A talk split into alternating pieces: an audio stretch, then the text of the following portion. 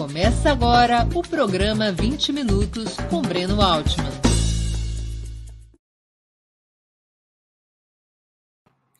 Bom dia e feliz 2022. Hoje é 24 de janeiro de 2022. Está começando mais uma edição do programa 20 Minutos Análise, a primeira do ano. O tema: o que é federação partidária? A reforma eleitoral de 2021 mudou regras para alianças entre partidos. Entre essas mudanças, criou uma nova possibilidade, chamada de federação partidária, que vinha sendo discutida desde 2015. Essa novidade tem influenciado fortemente o debate político. Várias legendas estão discutindo a formação de federações. O PT, o PCdoB, o PSB e o PV, por exemplo, estão em negociações. O PSOL e a Rede também. Agremiações mais à direita seguem pelo mesmo caminho. Mas, afinal de contas, o que é a federação partidária?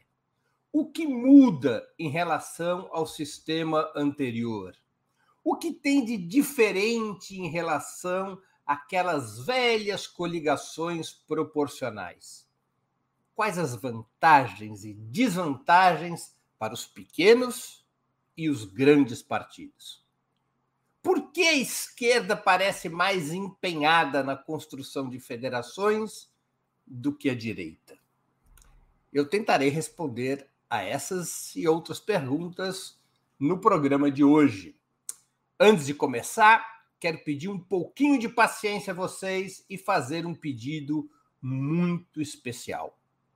Ópera Mundi, como toda imprensa independente, é um projeto sustentado pelo apoio de seus assinantes e espectadores.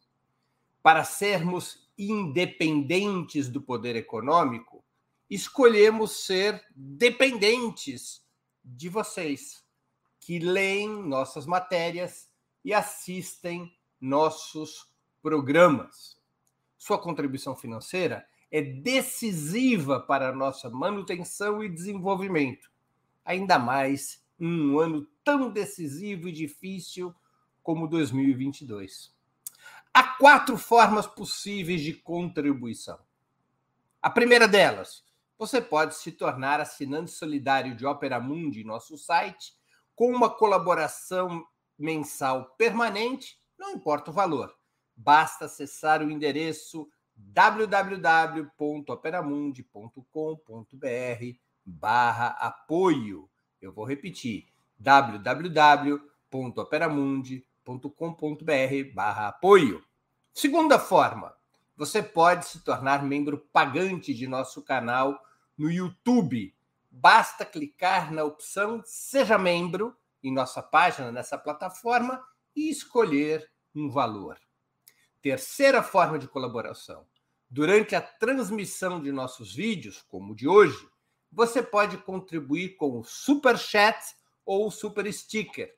Se colaborar com o Super Chat nos programas ao vivo, sua pergunta será sempre lida e respondida por mim ou pelos meus entrevistados. Quarta forma de colaboração.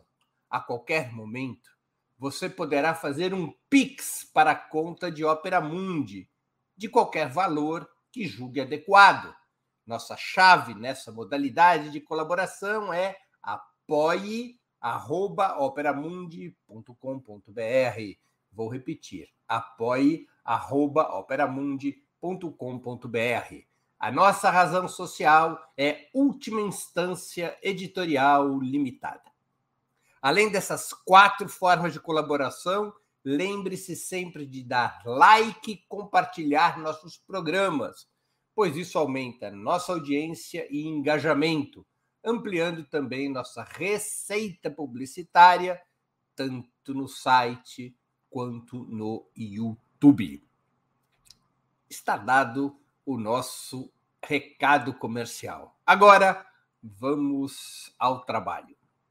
Para facilitar minha exposição, Vou dividi-la em cinco questões que estão na cabeça de muita gente. A primeira delas: qual é a diferença entre coligações e federações? Essa é a primeira pergunta.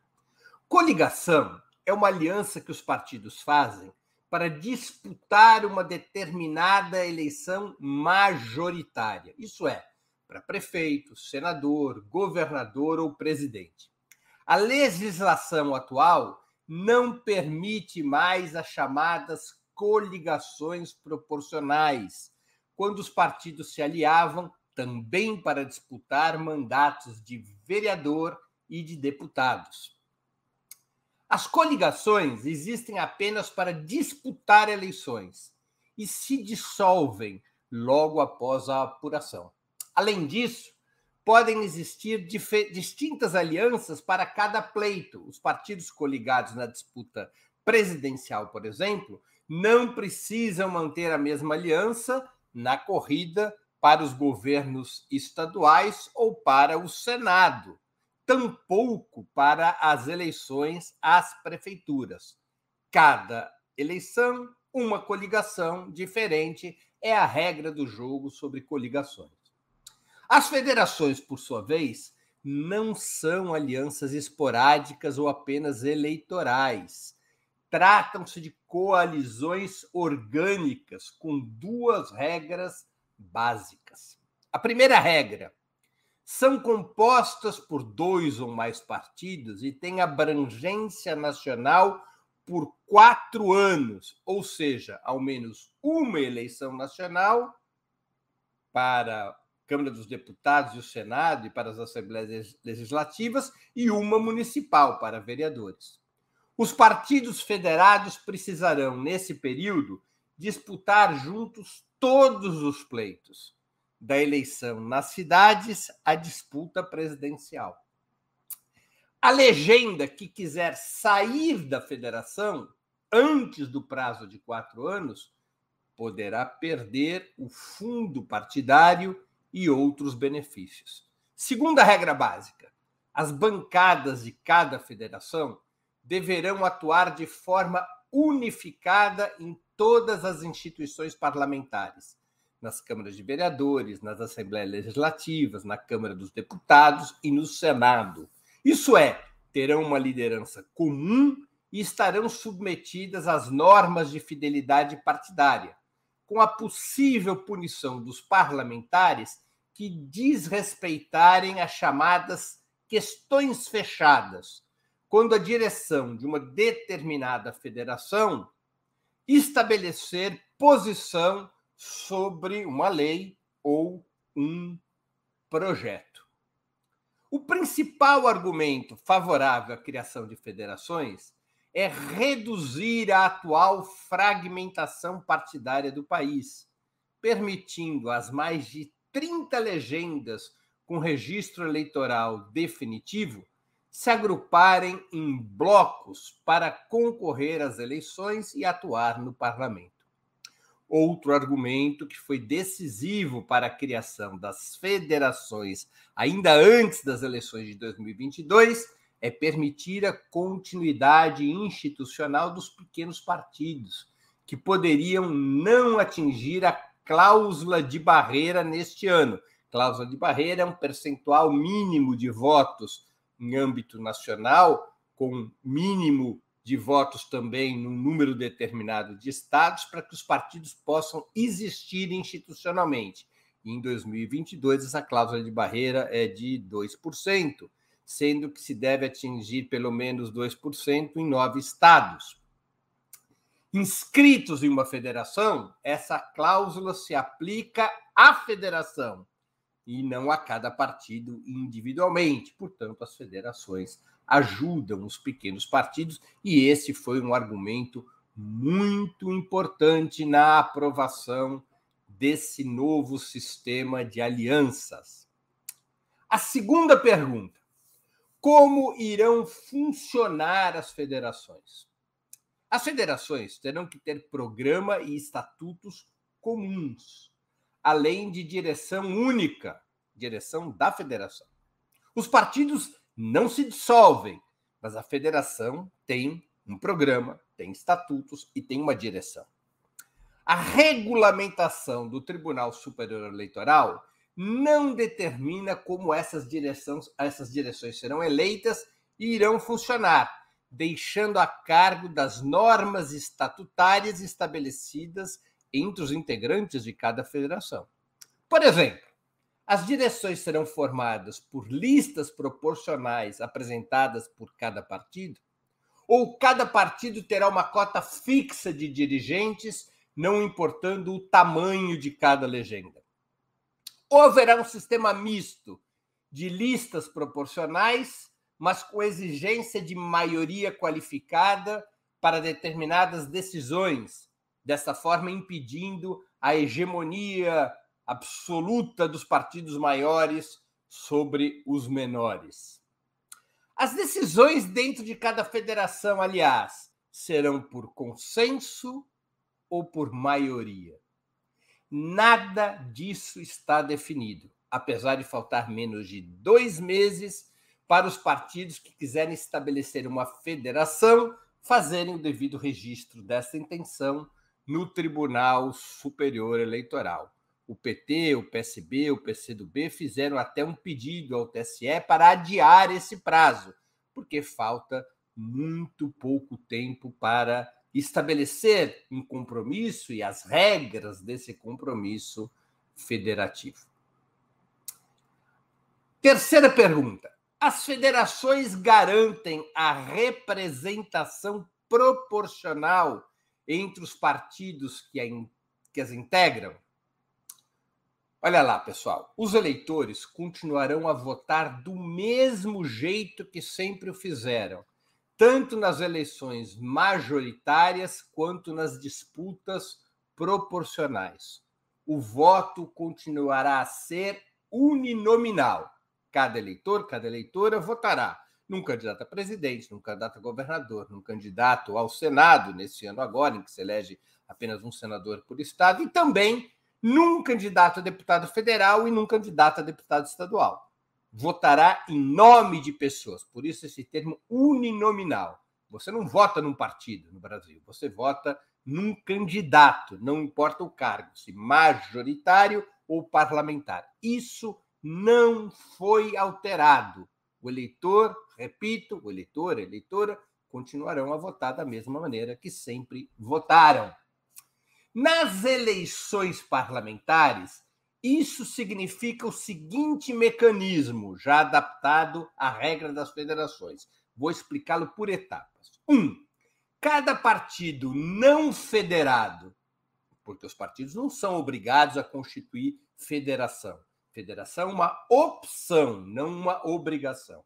Cada partido não federado e cada federação apresenta uma chapa única de candidatos a deputado nas eleições desse ano, deputado federal e estadual, e nas eleições de 2024 a vereador, uma lista única. Antes, cada partido apresentava sua própria lista. Os partidos que se reunirem numa federação, a federação é que apresentará essa lista com o mesmo teto de vagas que antes tinha cada partido e que continua a ter cada partido. A lista da federação não é maior do que a lista de cada partido, é exatamente a lista de cada partido. Dois, o eleitorado escolhe um deputado e lá em 24, um vereador da sua preferência, sistema uninominal. Três, somam-se todos os votos recebidos pelos partidos de uma determinada federação, estabelecendo proporcionalmente qual será o peso dessa federação no parlamento ao qual concorre. Por exemplo, em um parlamento de 50 cadeiras, se a soma dos votos nos candidatos da federação, se a soma dos votos nos candidatos dos partidos da federação é, ficar em 20% do eleitorado, a federação terá 20% desse parlamento de 50 cadeiras, portanto, terá 10 cadeiras.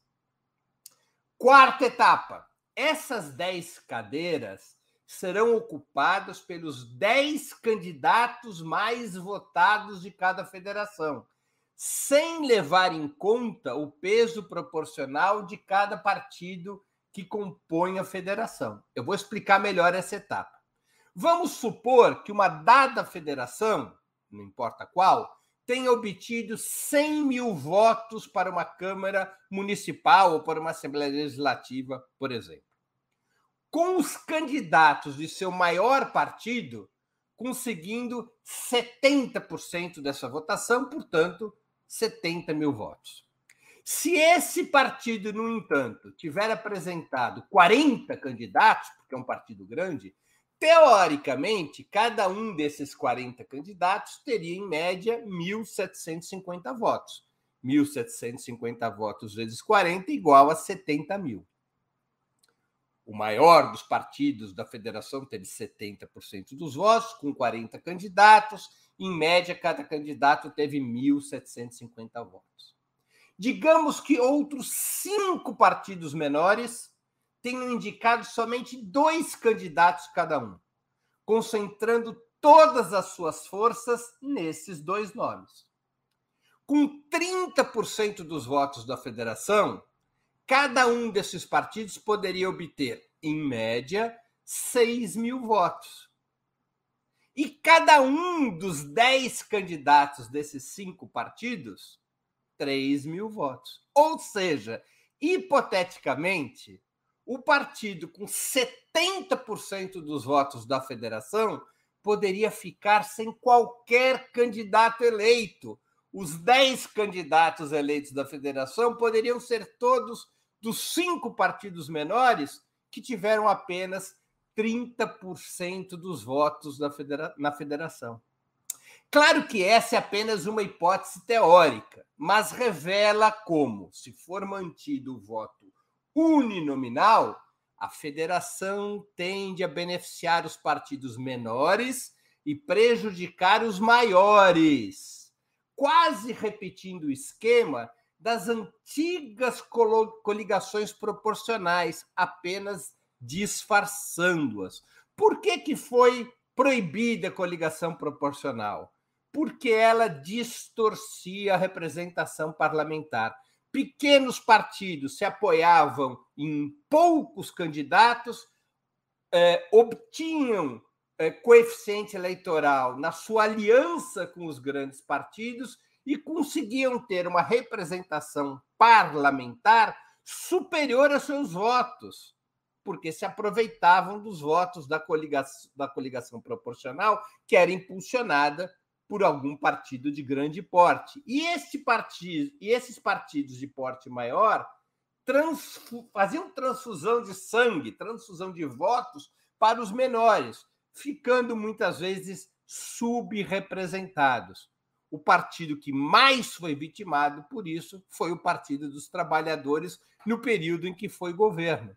Ele foi paulatinamente perdendo representação parlamentar, ainda que reelegesse, elegesse, reelegesse em quatro pleitos o presidente da República, porque as coligações proporcionais faziam com que o prestígio dos governos petistas se transferisse para os seus aliados.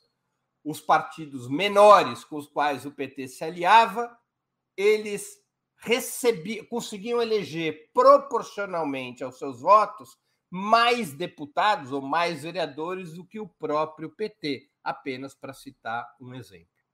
Federação, de fato, pessoal, não funciona bem com voto uninominal, esse sistema brasileiro de votar em pessoas e não em partidos. Federação orna, federação funciona melhor com o voto em lista partidária pré-ordenada.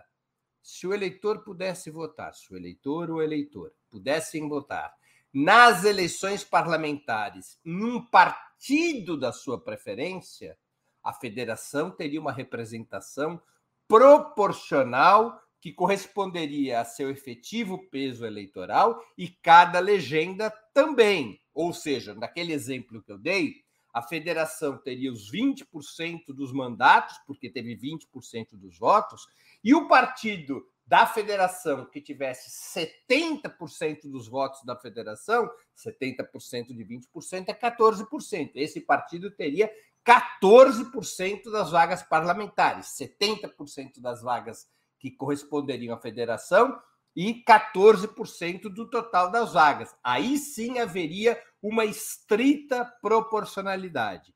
Com o voto uninominal, isso não acontece. Com o voto uninominal, os partidos maiores continuam sob o risco de transfusão de voto, de transferência de votos, de terem uma representação parlamentar abaixo da sua votação popular, o que é bastante antidemocrático. Com o voto em lista partidária pré-ordenada, as campanhas seriam mais baratas, mais ideológicas e mais programáticas. Para se evitar o risco das direções partidárias terem excessivo poder na indicação de candidatos, poderiam ser instituídas primárias internas de cada partido, nas quais seus filiados ou todos os eleitores escolheriam, meses antes das eleições, quem seriam os candidatos a deputado ou a vereador de cada lista partidária, como ocorre em vários países, respeitando sempre regras de diversidade em gênero, raça e até de idade. A federação também atrapalha este mecanismo da diversidade, por colocar vários partidos numa única lista de candidatos. Do jeito que está, a federação não garante a representação proporcional e pode levar à mesma assimetria que era provocada, repito, pela antiga coligação proporcional. Quarta pergunta: as federações podem trazer resultados eleitorais superiores ao sistema atual para os partidos que as integram, nada comprova essa tese. Claro, se apenas um grupo de partidos formar federação, a soma dos restos poderia levar a uma ampliação de cadeiras, se feita a comparação com eleições anteriores. O que, que são os restos, pessoal? Restos são os votos que cada partido obtém na soma de seus candidatos em cada eleição mas que não são suficientes para atingir o coeficiente para mais uma cadeira parlamentar. Vamos supor que o coeficiente num determinado estado seja de 200 mil votos, ou seja, a cada 200 mil votos que um partido conquista, ele elege um deputado federal. Vamos supor um partido que tenha 900 mil votos nesse estado que está me servindo de exemplo. Ele vai poder eleger quatro deputados federais, um para cada 200 mil mas ele tinha, ele não tinha 800 mil votos, ele tinha 900 mil. Portanto, sobraram 100 mil votos. Esses 100 mil votos não foram aproveitados pelo próprio partido que os teve. Ele retorna ao sistema de cálculo e, eventualmente, um partido que tenha um pouco, co, perdão, co, Pedro Aguiar me corrige aqui, não é o coeficiente, é o quociente para a divisão dos votos é, um partido que eventualmente teve um pouquinho a mais do que a metade dos votos necessários para esse quociente acaba levando a cadeira. Então, os partidos acabam, muitos partidos acabam perdendo os restos. Na federação, como soma o voto de todos os candidatos dos partidos que integram a federação, esses restos somados podem levar a federação, se comparada com a eleição anterior, a ter direito a mais cadeiras do que se não houvesse federação. Trata-se, porém, apenas de uma hipótese matemática, sujeita a inúmeras variáveis políticas. Se todos os partidos se federassem, por exemplo, esse cálculo dos restos cairia por terra. Esse cálculo funciona de uma maneira positiva se, por exemplo, apenas PT, PCdoB, PSOL, PC, PSB se federarem. Se outros também se federarem, esse, esse benefício dos restos, comparando a uma situação anterior no qual não havia federação, essa comparação vai perdendo força. Além disso, essa possível vantagem estaria limitada a uma comparação com a eleição sem federação imediatamente anterior. Depois disso, tendencialmente, deixaria de existir. Afinal, nada muda, repito, no sistema de voto, que continuaria a ser uninominal. Tampouco se dissolveria a identidade dos partidos, que continuarão a ser a referência principal para os eleitores e eleitoras mais politizados. Claro que a federação permitiria maior unidade programática, política e organizacional, e isso é muito positivo. Mas, repito outra vez, mantido o voto uninominal, preste atenção nisso, pessoal. Mantido o voto uninominal, o principal concorrente de cada candidato é outro candidato ou candidata do seu próprio partido e a partir de agora também da federação. É dessa maneira que foi montado o sistema eleitoral brasileiro pela ditadura militar e isso não foi mudado. Como é, os partidos constroem seus coeficientes eleitorais a partir da soma de todos os candidatos, é assim que se constrói é, não é com a votação do partido que cada candidato a deputado se importa, mas com a sua própria. E não é com a sua própria em relação a rivais de outros partidos. É com a sua própria votação em relação a candidatos do seu partido ou da federação. Porque o que importa para cada candidato é ficar, é chegar é, nas posições que garantem eleição dentro de cada partido ou de cada federação. A engenhosidade do sistema montado pela ditadura está nisso fazer com que os partidos, especialmente os partidos programáticos de esquerda, briguem muito internamente, porque o sistema uninominal ele empurra a concorrência interna do partido mais do que a disputa de projetos e programas na sociedade. Quinta pergunta: as federações facilitam a governabilidade? Há argumentos favoráveis e outros contrários à tese embutida na pergunta. Claro que facilitaria a vida de qualquer governo, potencialmente, negociar com um número menor de partidos ou poder contar com uma base mais disciplinada, agrupada em um bloco federado mas isso, pessoal, não está garantido pela legislação atual. Como fica a cargo de cada federação formular seus estatutos, não se sabe como funcionarão as direções dessas federações. Se não forem proporcionais ao peso de cada partido e se as decisões não vierem a ser adotadas por maioria e não por consenso, será muito difícil fechar questão e garantir a fidelidade partidária nos parlamentos.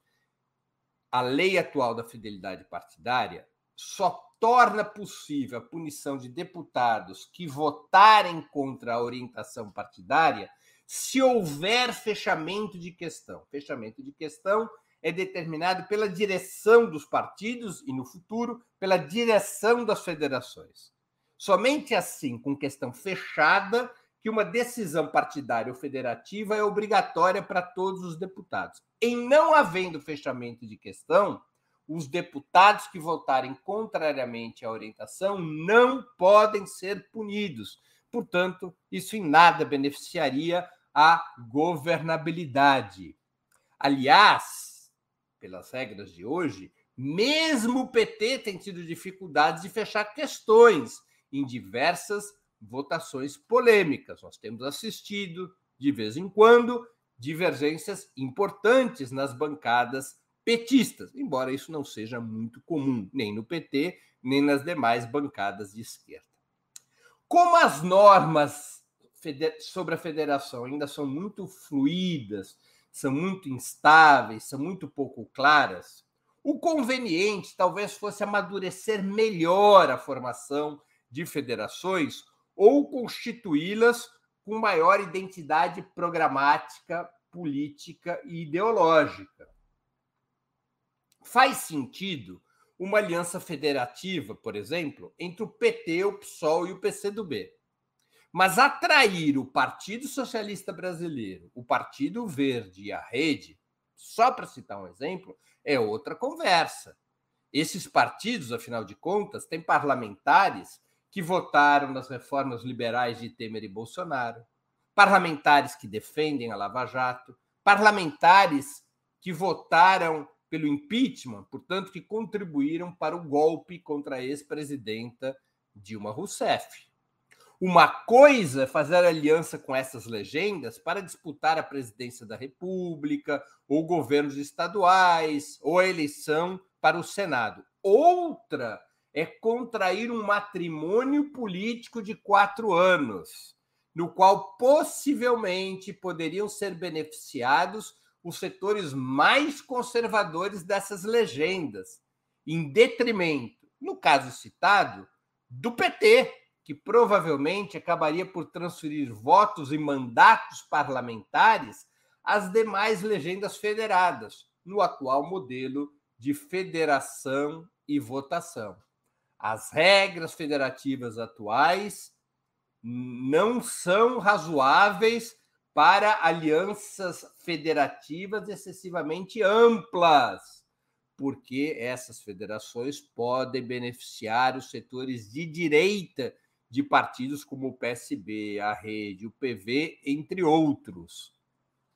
Isso tem que estar muito claro para não se comprar gato por lebre. Sexta questão. Por que a esquerda parece mais empenhada que a direita em construir federações? Em primeiro lugar, porque muitos dos partidos de direita são balcões de negócios, com donos bem estabelecidos. Esses donos preferem fusões partidárias, sobre as quais manteriam estrito controle ou fazendo sociedades com outros donos de partido da mesma laia. Federações seriam potencialmente arriscadas para essas legendas de aluguel, trazendo o risco de seus proprietários perderem alguma influência e muitas oportunidades para acumular tanto dinheiro quanto poder. Os principais partidos da direita tradicional, MDB, PSDB, PSD, PP, DEM, dão sinais de preferirem manter sua autonomia, ao menos por hora, apostando em incorporações e fusões.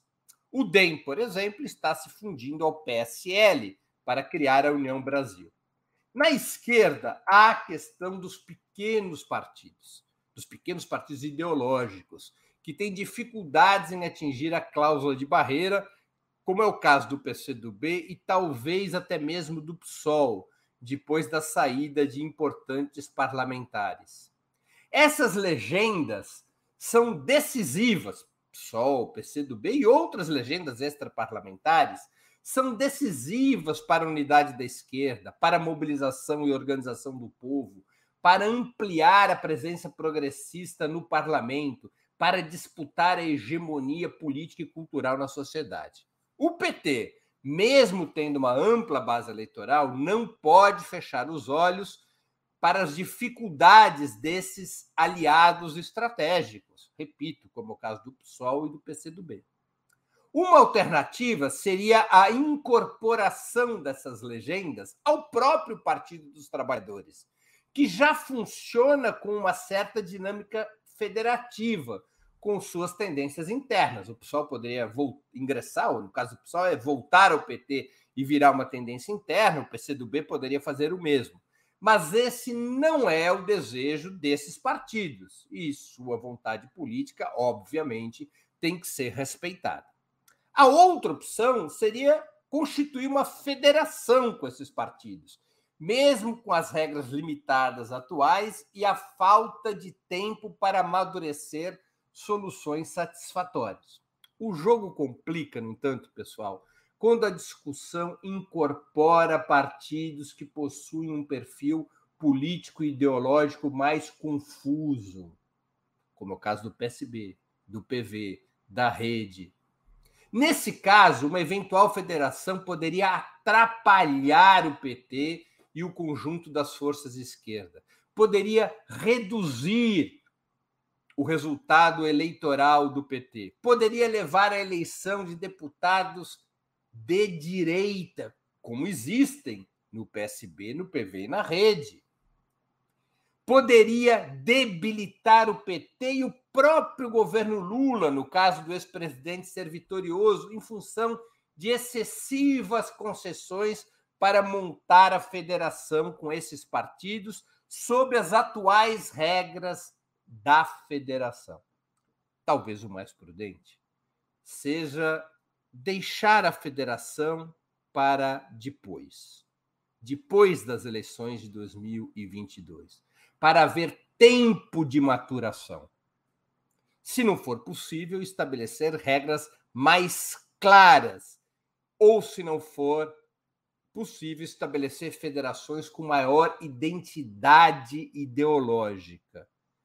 Não se pode correr o risco, por pressa, de constituir federações que, ao invés de se transformarem em instrumentos de avanço, acabam por se constituir em instrumentos do atraso.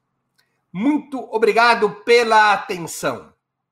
Peço desculpas por ter passado bastante dos 20 minutos, mas eu queria esclarecer com o máximo de detalhes uh, que fosse possível as características das federações, suas vantagens e desvantagens, seus problemas.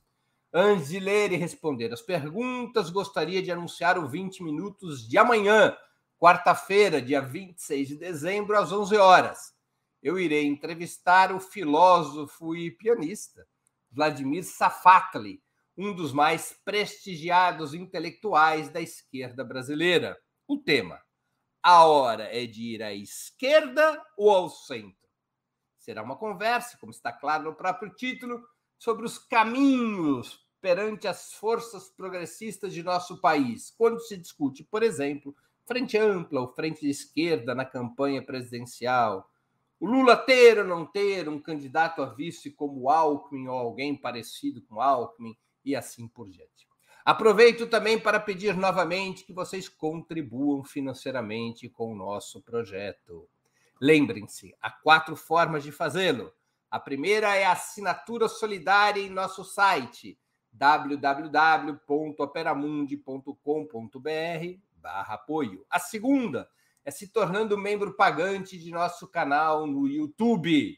A terceira é contribuindo agora mesmo como vários já o fizeram, e eu agradeço, com o Super Chat ou o Super Sticker. A quarta é através do Pix. Nossa chave é apoie.operamundi.com.br e nossa razão social é Última Instância Editorial Limitada. Vamos às perguntas. Estou dando Preferência, claro, a quem contribuiu com o Super Chat ou é membro pagante do nosso canal no YouTube.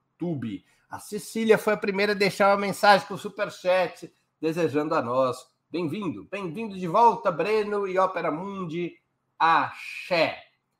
É, o Daniel Bosco também contribuiu com o Super Chat. Sugestão: entrevistas com os principais nomes das correntes do PT para que apresentam, apresentem o que pensam essas correntes para o ano de 2022, federações, etc. É uma boa sugestão. Vamos ver como podemos contemplá-la, Daniel. Muito obrigado pela contribuição.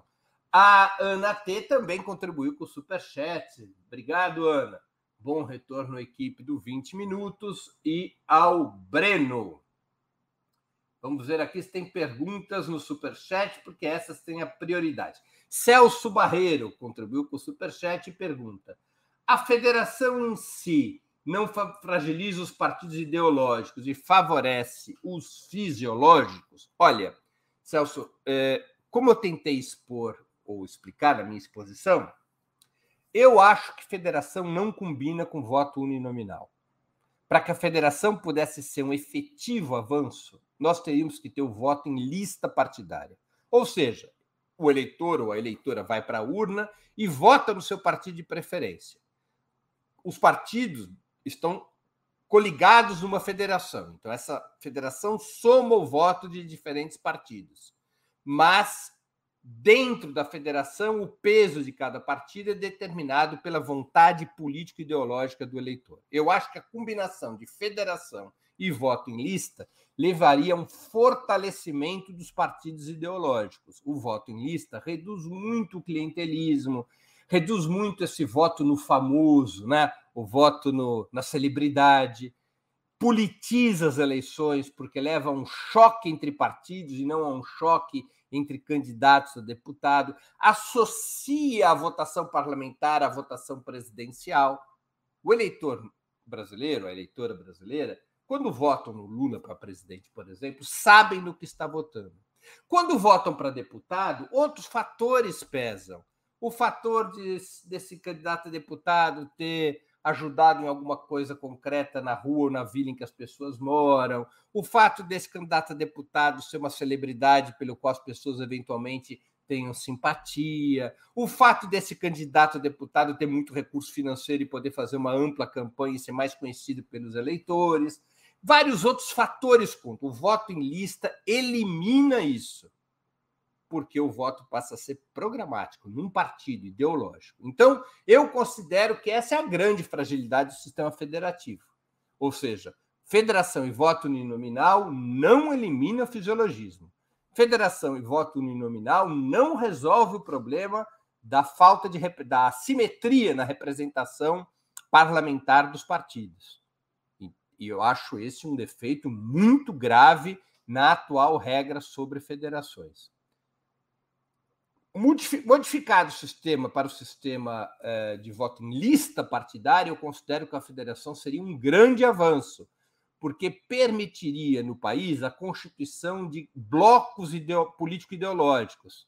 O país hoje tem mais de 30 partidos. É evidente que nós não temos mais de 30 orientações político-ideológicas. É evidente que o país estaria muito bem representado com quatro ou cinco, no máximo seis blocos político-ideológicos. Mas para que esses blocos não sejam de conveniência, sejam blocos realmente de representação política ideológica, nós precisamos superar o voto uninominal e ter o voto em lista. Sem isso, a federação corre o risco de ser uma gambiarra. Uma gambiarra do bem, às vezes, porque é uma gambiarra que permitiria a pequenos partidos ideológicos atingirem a cláusula de barreira, mas também uma gambiarra do mal, se permitir que partidos sem voto, suficiente para eleger bancadas fortes, se juntem em federações para manobrarem com essas regras e conseguirem uma representação maior do que os seus votos permitiriam. E aí sim a federação ajudaria não só partidos fisiológicos, mas também partidos de direita, ou setores de direita em partidos de centro-esquerda, por exemplo. Tá? É, eu não sou contrário, para deixar bem claro a minha posição, Celso, eu não sou contrário à aliança com o PSB. Eu acho que o PSB tem que estar aliado na disputa presidencial e o PT deveria se aliar com o PSB em vários estados. Mas eu não vejo com bons olhos a federação com o PSB. É, é um casamento de quatro anos. O PSB é um partido complicado, com um forte setor de direita. O PSB tem uma, uma parte da bancada do PSB pró-neoliberalismo. Uma parte da bancada do PSB sempre andou com os tucanos, como Márcio França aqui em São Paulo, ou Beto Vasconcelos no Rio Grande do Sul.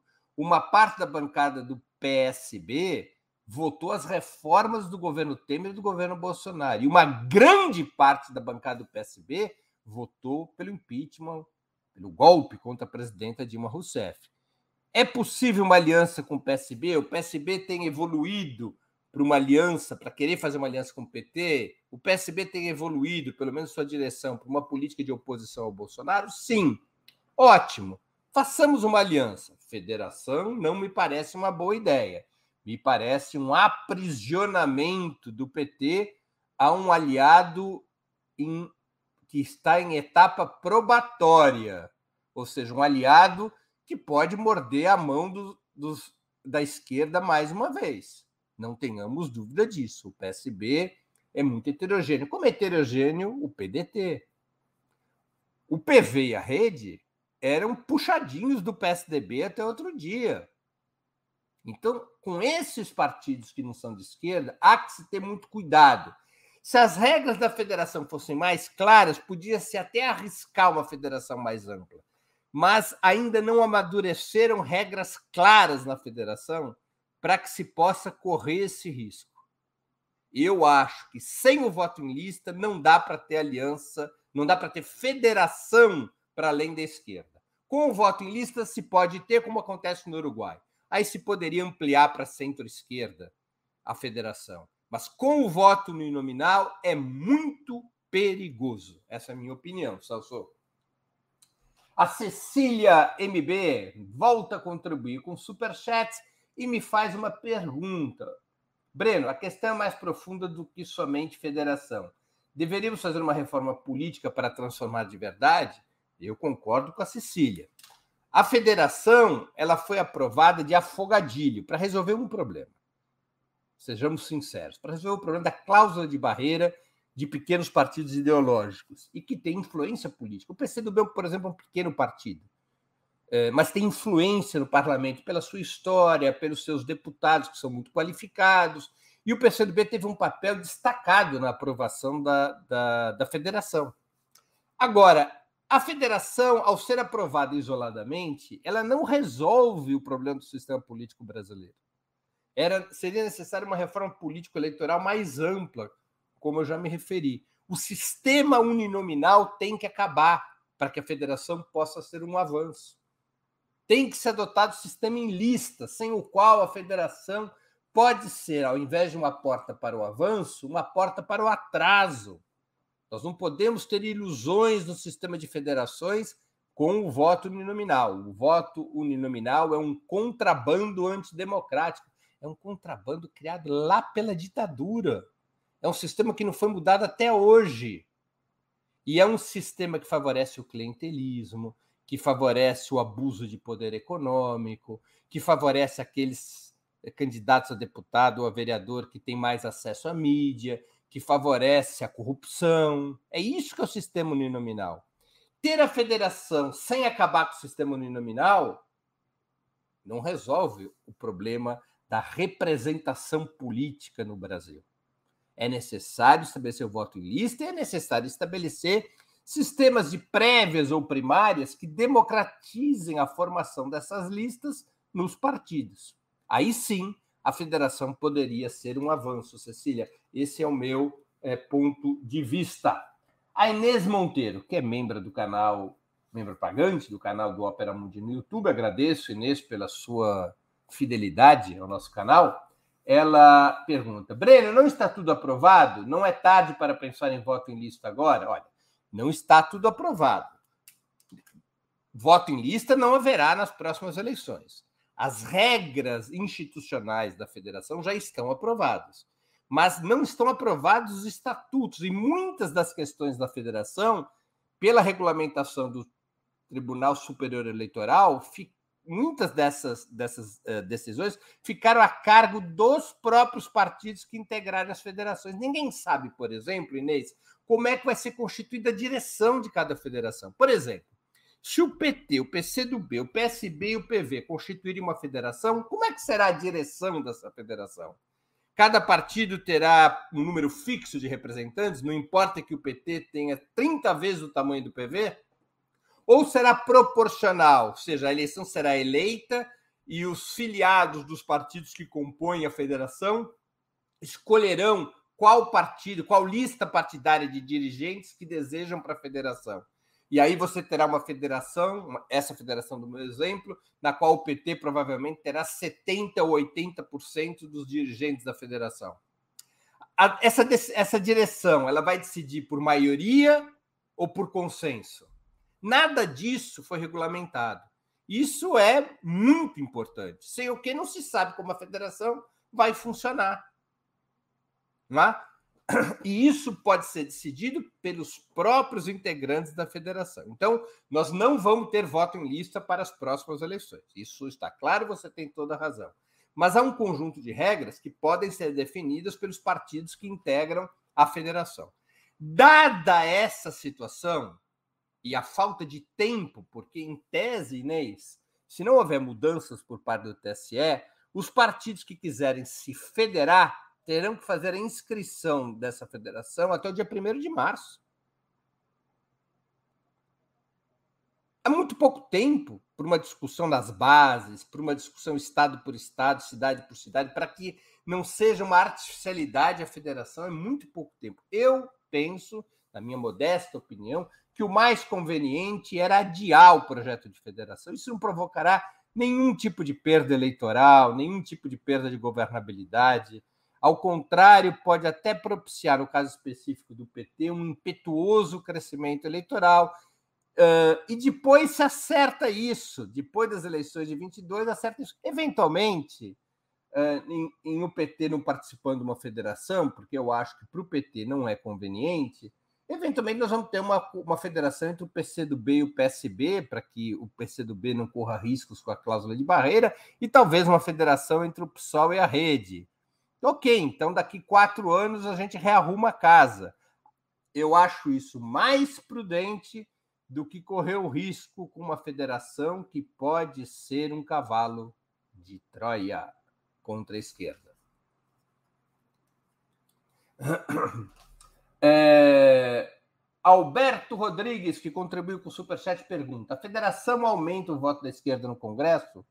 Não há nada que prove isso, Alberto, nada que prove isso porque não muda a maneira como as pessoas votam. As pessoas não vão votar na federação. As pessoas continuarão sem votar no partido, elas vão votar uninominalmente no candidato a deputado, no candidato a deputada. Então não há nenhuma prova de que aumente o voto de esquerda. Comparativamente às eleições anteriores, que aí sim há estudos, mas são estudos que não servem para coisa alguma, porque eles fazem a estudos com a seguinte comparação: o que teria acontecido nas eleições passadas se os partidos que eventualmente comporiam uma federação de centro-esquerda, esses que eu citei, PT, PSOL, PCdoB, PSB, PV, se esses partidos, ao invés de terem disputado as eleições de 2018 isoladamente, cada um desses partidos, se eles estivessem juntos numa federação. Aí tem o tal do recálculo dos restos aos quais eu me referi e aí subiria a representação parlamentar somada desses partidos. Mas é, nós não estamos disputando as eleições de 2018, nós vamos disputar as eleições de 2022, não é? é não necessariamente estar federado significa que os restos favorecerão a soma dos partidos. Para que isso viesse a acontecer, apenas a centro-esquerda teria que formar a federação, porque se outras forças vierem a formar federações ou vierem a fazer fusões partidárias, os restos se redistribuem de outra forma. Então não há nenhuma prova empírica de que a federação possa aumentar o voto da esquerda no Congresso. Não há, não há nenhuma prova empírica a esse respeito. É... Heloísa BS Rocha, que contribui com o Superchat. Breno, você acha que o voto em lista reduziria o poder das milícias que colocam comunidades sob ameaça para que votem seus candidatos? Olha, Heloísa, eu não estudei especificamente esse assunto. Em tese, eu acho que sim, porque você é, dá um empoderamento coletivo maior ao voto, né? Uma coisa é um partido fazer campanha, para sua lista. Outra coisa são candidatos avulsos. Em tese, eu creio que o voto em lista também ajuda a reduzir o poder das milícias. Acho muito interessante essa sua observação e eu tenho acordo com ela, embora, repito, eu não tenha especificamente é, estudado esse tema. Eu acho que você colocou uma questão bastante importante que deve ser analisada por todos nós. Obrigado, viu, Heloísa? Tanto pelo superchat quanto pela tua pergunta. É, eu já li todas as perguntas com superchat. Eu vou escolher uma, alguma pergunta aqui que não teve a contribuição do superchat, nós ainda temos uns cinco minutinhos, porque surgiu uma pergunta importante do Marden Fraga. A geringonça, que foi a articulação política para formar governo em Portugal, tem semelhanças com a federação que aqui querem fazer? Marden, nenhuma semelhança porque a geringonça não foi uma aliança eleitoral, foi uma aliança governamental. cada um dos partidos da Geringonça, o PS, o Bloco de Esquerda e o Partido Comunista Português, disputaram isoladamente as eleições. Depois de aferido o resultado do PS, do PCP, do Partido Comunista Português e do Bloco de Esquerda, é que se compôs uma aliança governamental pela qual nem o Bloco de Esquerda nem o PCP participavam do, do governo, mas apoiavam os projetos de lei do governo com base num acordo programático. Então, o mecanismo da geringonça nada tem a ver com a federação. Inclusive, a geringonça não existe mais. O Partido Socialista Português é um partido uh, com muitos, muitas pontes com o neoliberalismo e na votação do orçamento para 2022, o Bloco de Esquerda e o Partido Comunista votaram contra o orçamento de 2022, rompeu-se a geringonça e Portugal vai às eleições agora no dia 30 de janeiro, já sem a geringonça, com o Partido Socialista tentando construir maioria sozinho e com o PCP e o Bloco de Esquerda tentando manter e aumentar a sua votação. Então não há nenhuma relação com federação e geringonça. É uma boa pergunta foi essa, porque eu tenho ouvido argumentos é, que fazem esse paralelismo e eles não têm qualquer lógica. Né? A federação é um mecanismo eleitoral e não governamental. Pode ser governamental, você ganha eleições. A geringonça não é um mecanismo eleitoral, é puramente um mecanismo governamental, um acordo programático governamental. Eu vou aqui ler mais uma questão que veio com superchat do Alberto Rodrigues. É a última pergunta. Breno, o PT e demais partidos de esquerda deveriam encaminhar PL sobre pontos obscuros da federação? Alberto, não cabe mais. Né? A regra brasileira é de que você não pode eh, mudar a norma eleitoral, o sistema eleitoral. Você só pode mudar o sistema eleitoral no ano que antecede a disputa, que antecede a disputa nas urnas. Não é? Então não é mais possível a aprovação de projetos de lei com essa configuração. O que é possível é resoluções intramuros, ou seja, sobre os estatutos das federações que vierem a ser compostas por determinados partidos. Pessoal, Conclua assim o primeiro 20 minutos de 2022. O nosso tema foi o que é a federação partidária. Quero agradecer muito a audiência de hoje, a todos os que nos acompanharam. Bom dia e muito obrigado.